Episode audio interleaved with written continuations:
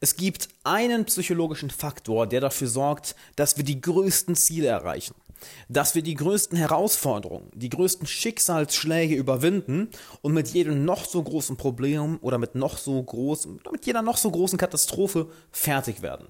Was genau das Ganze ist, das möchte ich mit dir heute besprechen und damit erst einmal herzlich willkommen, Alexander Wahler hier. Ich freue mich, dass du da bist. Wie jeden Tag 10 Minuten für deine persönliche Entwicklung, also jeden Tag einschalten.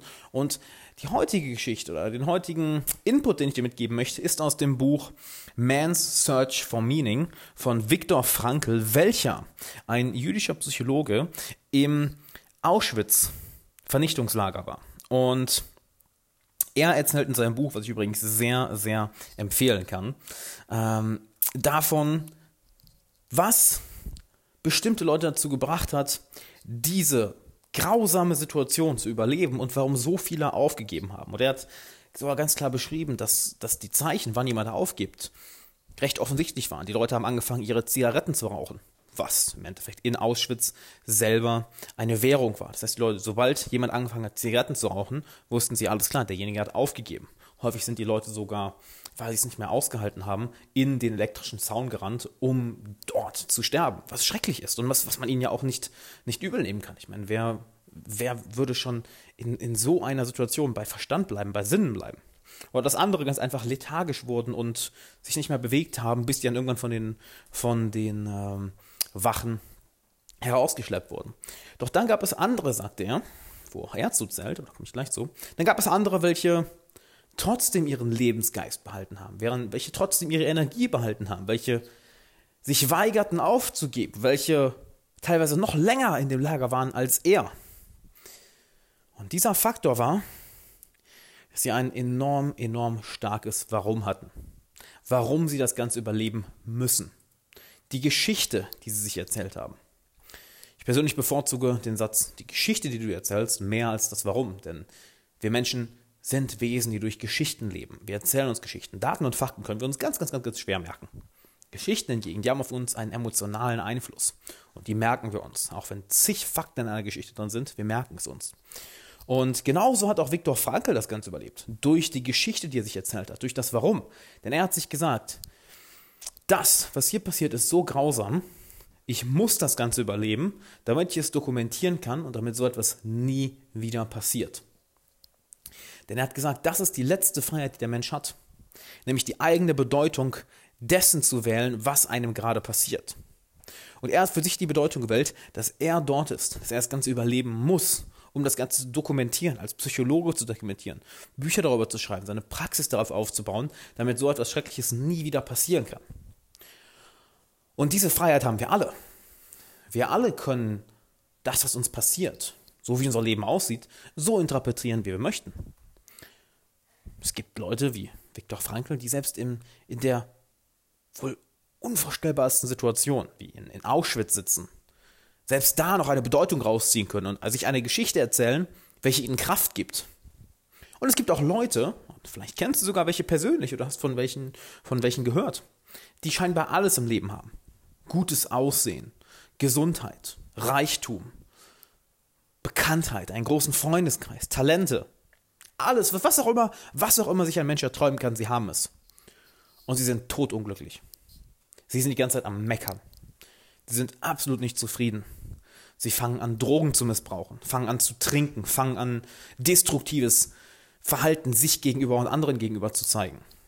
Weil sie die letzte Freiheit, die jeder Mensch hat, nämlich die Interpretation, selbst zu wählen, was die Dinge, die im eigenen Leben sind, die dem eigenen Leben passieren, diese Interpretation selbst zu wählen, diese Freiheit nutzen sie nicht.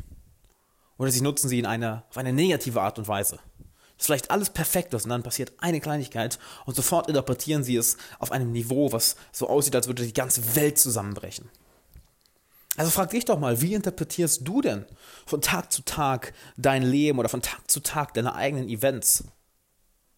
Wie interpretierst du von Tag zu Tag deine eigenen Fehler, deine eigenen Erfolge, das, was dir passiert? Ich meine, klopfst du dir selber nach jedem Erfolg auf die Schulter und sagst, Bam, gut gemacht, Digga, richtig geile Arbeit.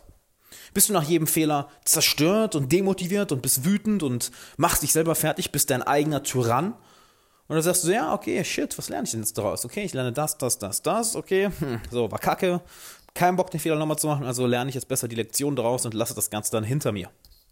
Wie interpretierst du das Ganze? Welche Geschichte erzählst du dir? Denn ich bin mir sicher, wenn du, wenn du hier zuhörst, dann bist du wahrscheinlich jemand, der in, einer West, in einem westlichen Land lebt. Allein da geht es uns schon mal so gut wie der Menschheit noch nie zuvor. Noch nie zuvor. Du hast wahrscheinlich wenig oder keine Geldprobleme. Du hast wahrscheinlich, musst wahrscheinlich keine Gedanken um dein Dach über den Kopf machen, um, um Essen, um Trinken, um deine Gesundheit. Hoffentlich musst du dir auch keine Gedanken machen, vielleicht um Bekannte und Freunde auch nicht. Das heißt, uns geht es verdammt gut. Und trotzdem ist der Verstand so gut darin, eine Geschichte zu erzählen, die uns die dazu sorgt, dass es einfach, dass es einfach uns dreckig geht. Dass die, dass die äußere Welt so interpretiert wird, dass wir uns schlechter fühlen. Das heißt, diese letzte Freiheit, von der Viktor Frankl redet, die nutzen wir nicht aktiv. Wir lassen, wir lassen uns viel zu häufig von ihr benutzen. Wir lassen sie viel zu häufig einfach wie eine Plastiktüte im Wind umherschweben, anstatt proaktiv die Verantwortung und die Kontrolle darüber zu übernehmen. Denn wir haben die Macht darüber. Wir haben die Macht darüber. Also was ist dein Warum? Was ist deine Geschichte, die du erzählst? Wie interpretierst du die Situationen in deinem Leben, die Erfolge und die Misserfolge? Denn wenn jemand wie Viktor Frankl selbst in Auschwitz, selbst im Vernichtungslager, im Konzentrationslager Auschwitz, es schaffen kann, seine letzte Freiheit so zu nutzen, dass es ihm selber Kraft gibt, dass er selber genug psychologische Kraft hat, das Ganze zu überleben. Und nur um das mal in Perspektive zu setzen. Als Ration haben die Leute durchschnittlich zwei Scheiben Brot pro Woche bekommen.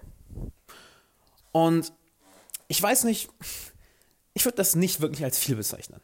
Zwei Scheiben Brot, kann man darauf, darauf überhaupt gerade so überleben? Ich meine, what the fuck?